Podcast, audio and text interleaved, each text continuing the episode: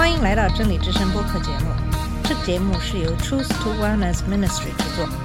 在这个节目里，我们要从一个不一样的角度向你介绍圣经和基督，带你走进一个属灵的世界。我们的节目在每个星期二和星期五更新，欢迎你的收听和关注。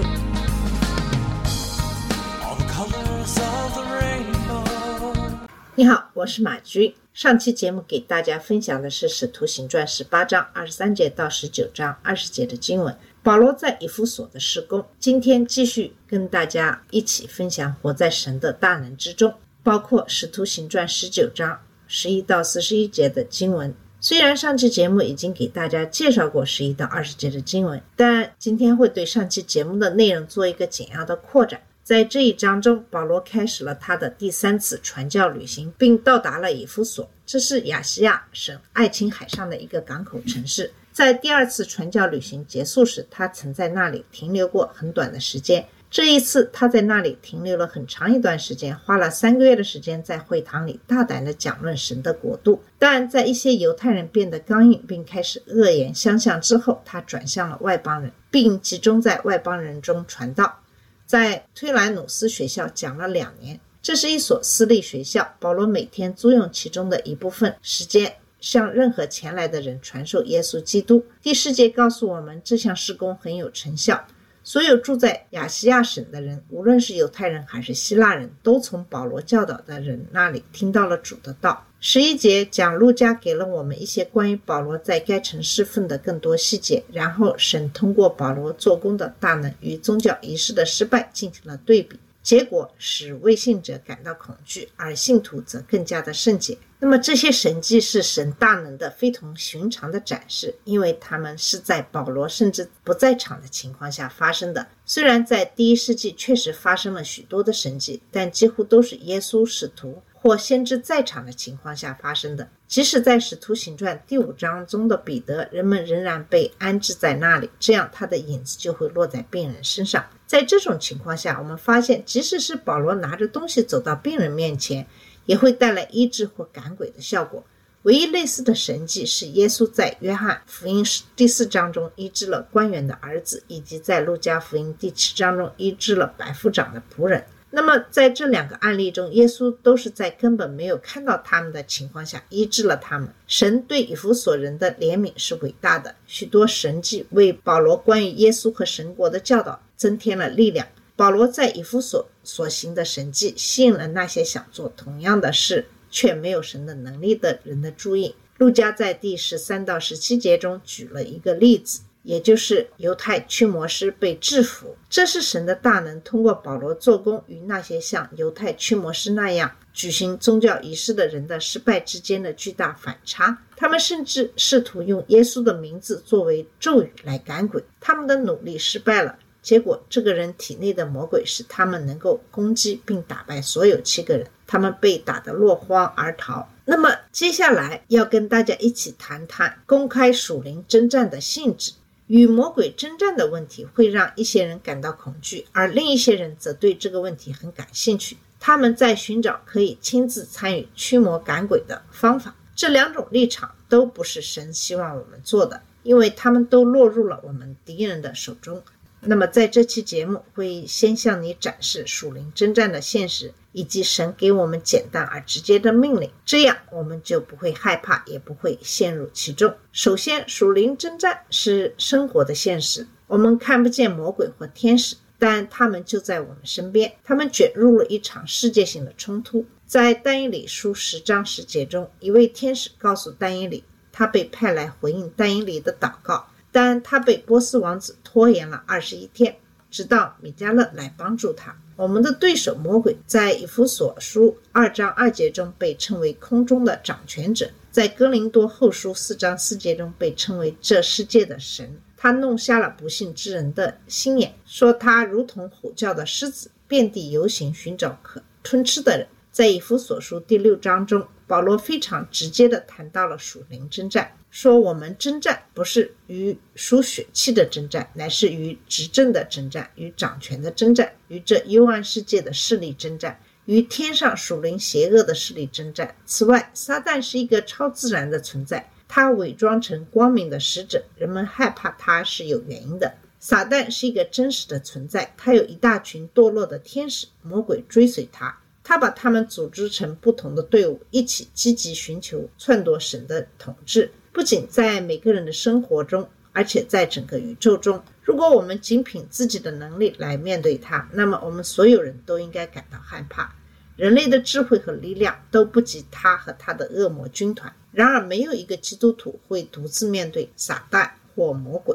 对于信徒来说，撒旦就像操场上的恶霸，想要恐吓我们。但我们要记住，我们的主耶稣基督始终与我们站在一起。使徒约翰是这样说的：“你们是从神来的，已经胜了他们，因为在你们心里比那在世上的更大。”那么，对于未信者来说，他们的恐惧也是错误的。耶稣在马太福音十章二十八节中说：“不要怕那些杀身体不能杀灵魂的人。”倒要怕那能在地狱里消灭灵魂和身体。唯一能做到这一点的，其实就是神。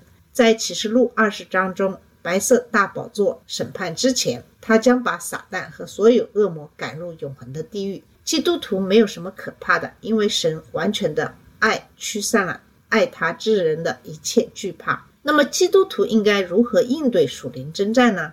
首先，即使魔鬼的显现是戏剧性的，也绝不允许自己。被吓到。当然，当你面对不知道的、明显超自然的东西的时候，会有一种自然的恐惧反应。但即便如此，你也可以获得极大的平安。当魔鬼明显表现出来时，谁属于谁就非常清楚了。知道自己站在主的一边，你会感到极大的安慰和平安。雅各书四章七节简要的为我们指明了方向，说你们要顺服神，抵挡魔鬼，魔鬼就必远离你们。这节经文的关键因素不是抵挡魔鬼，而是顺服神。当你顺服神时，你就在抵挡魔鬼；而当你这样做时，恶霸就会显出他是个懦夫，就会逃走。那些试图抵抗魔鬼而不顺从神的人，会给自己带来极大的危险。那些想要从事某种解救施工、猎杀魔鬼，并把他们从人身上赶出去的人，面临着更大的风险。他们的下场。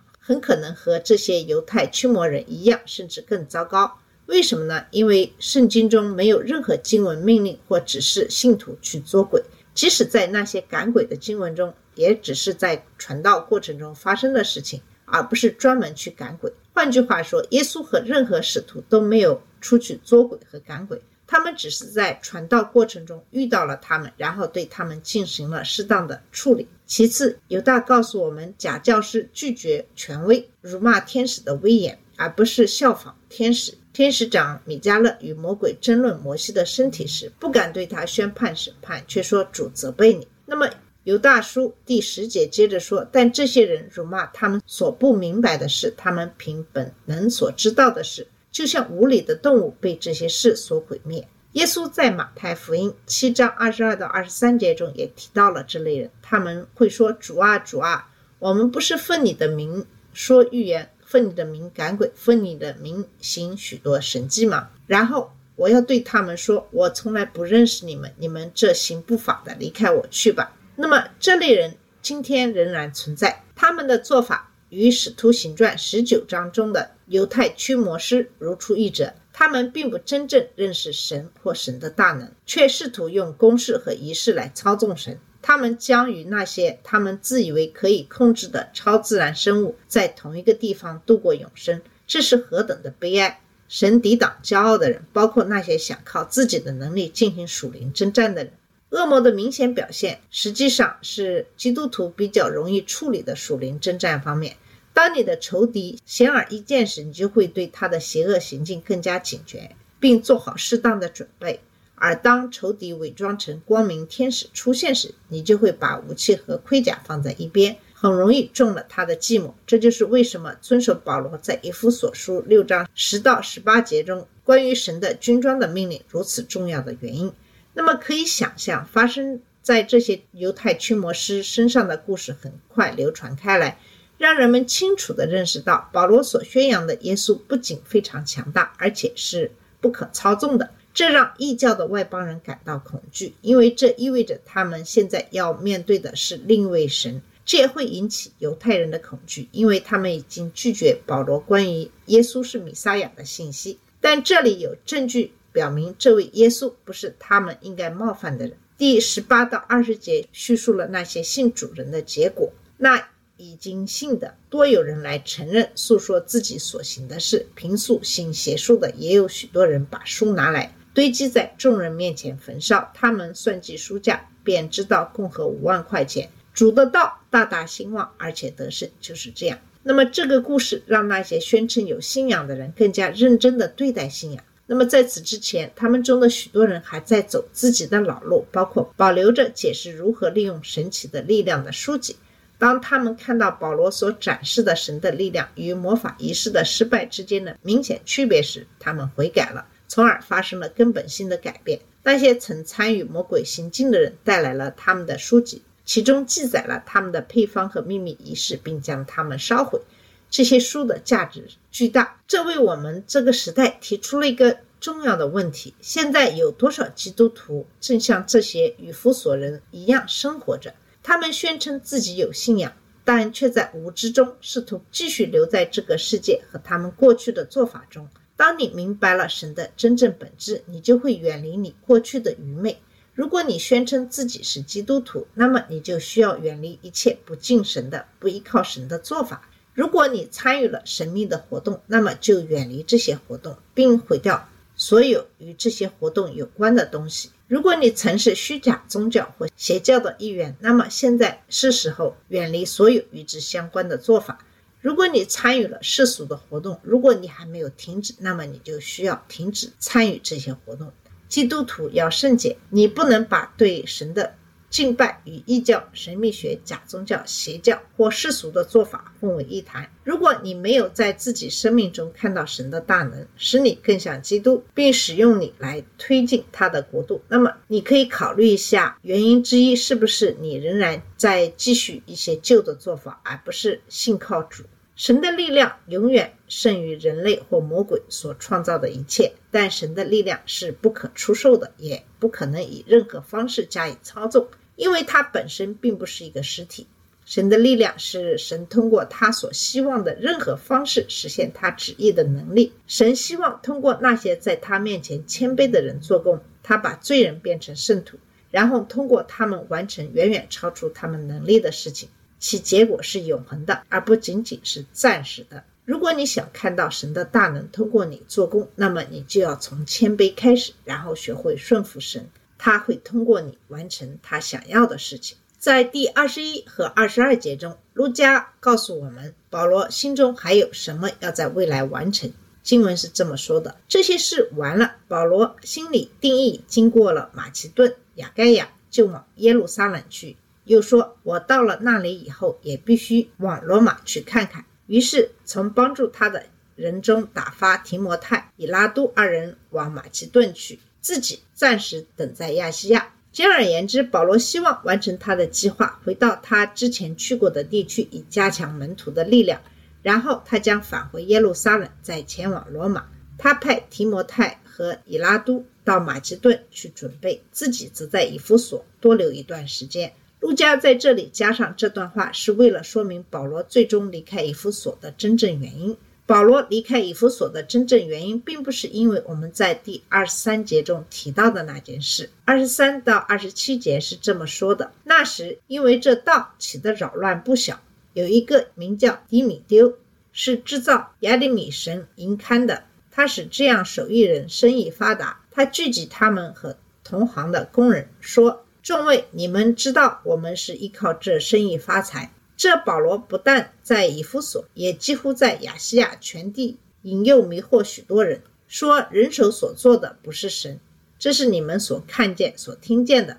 这样不独我们这事业被藐视，就是大女神雅迪米的庙也要被人轻忽，连亚细亚全地和普天下所敬的大女神之威荣也要消灭了。冲突的起因是银匠们的阿尔嫩米斯偶像贸易正受到信奉基督的人数的威胁。这种威胁是双重的：首先是直接的生意损失，因为基督徒不会购买这些神像；第二，间接的生意损失，是因为基督徒鼓励异教徒远离偶像崇拜，银匠们煽动其他异教徒的情绪，说这是在威胁他们的女神阿尔勒密斯的荣耀。接着是二十八到三十四节的经文，说众人听见就怒气填胸，喊着说：“大在以弗所人的雅典米亚，满城都轰动起来。”众人拿住与保罗同行的马其顿人该由和亚里达古，齐心拥进戏园里去。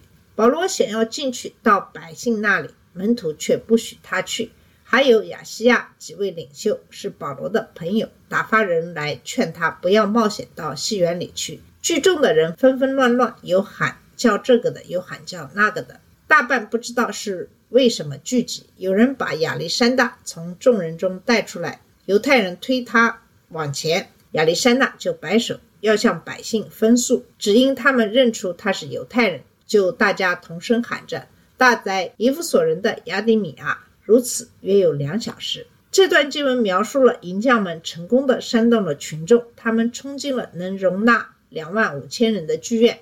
当犹太人亚历山大被推举出来向他们讲话时，场面变得更加的混乱。示威活动持续了两个小时。三十五到四十一节讲的是平静众人。经文这么说的：那城里的书记安抚了众人，说：“以弗所人呐、谁不知道以弗所人的城是看守大雅迪米的庙和从宙斯那里落下来的像呢？这是既是驳不倒的，你们就当安静，不可造次。你们把这些人带来，他们并没有偷窃庙中之物，也没有忘记我们的女神。若是迪米丢和他同行的人有控告人的事，自有放告的日子，也有方伯可以彼此对告。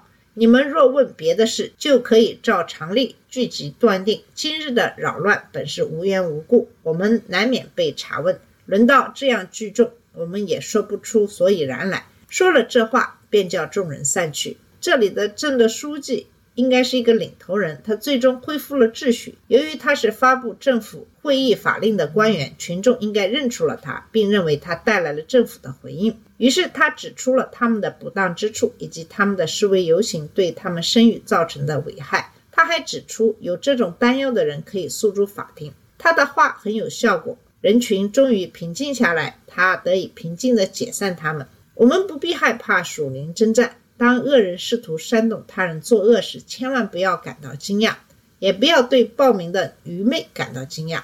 以弗所人的骚乱实际上是撒旦与神进行属灵征战的另一种表现形式。在这种情况下，异教淫将试图给基督徒制造麻烦，甚至给他们带来暴力。保罗想参与其中，但他明智地听从了其他门徒和一些朋友的建议，没有去。撒旦的计划和银匠的努力都落空了。无论是通过保罗行神迹，还是通过他的仆人异教政府官员结束暴乱，神都是更有能力的。我们可以在生活中相信他。好了，我们今天的节目就到这里。今天跟大家主要分享的是《使徒行传》十九章十一到四十一节的经文，活在神的大能之中。下期节目会继续跟大家一起研读《使徒行传》二十章的第一部分一到十六节的经文。谢谢你的收听，我们下次节目再见。这里是真理之声播客节目，真理之声是 Truth to Wellness Ministry 旗下的一个节目，由 Truth to Wellness Ministry 制作和播出。如果你有什么想跟我们分享，请给我们发电子邮件，我们的邮箱地址是 truth to wellness at gmail dot com。